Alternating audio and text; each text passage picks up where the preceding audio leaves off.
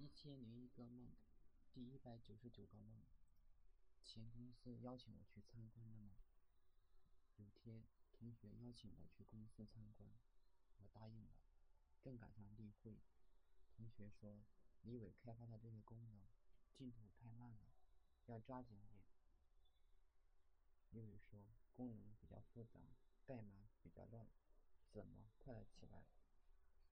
同学说。那语法总是你做的吧？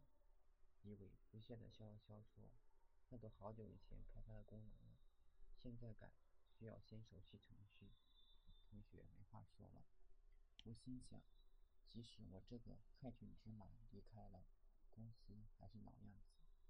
真不知道同学为什么要我来参观？证明我预感正确？老板不懂管理吗？虽然我已经离开了公司。心里免不了还是想了解公司现在怎么样了。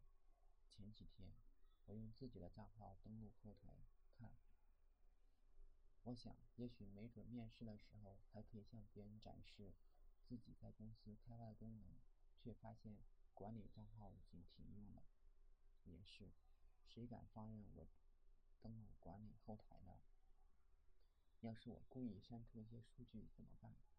其实我也想了解开发进度，我觉得自己搞不定那些乱乱的程序，而且我觉得李伟有很大的几率也不会看，有可能老板还给他涨了工资，只是再怎么涨工资，也无法解决公司的开发风格，那些程序到最后谁也不想看，因为同一个程序每个人都上去改几下。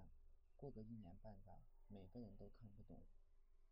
我想，如果李伟扛不住也离开了，那我觉得公司也基本玩完了。继续看吧，一个绞尽脑汁剥削员工的公司能够走多远？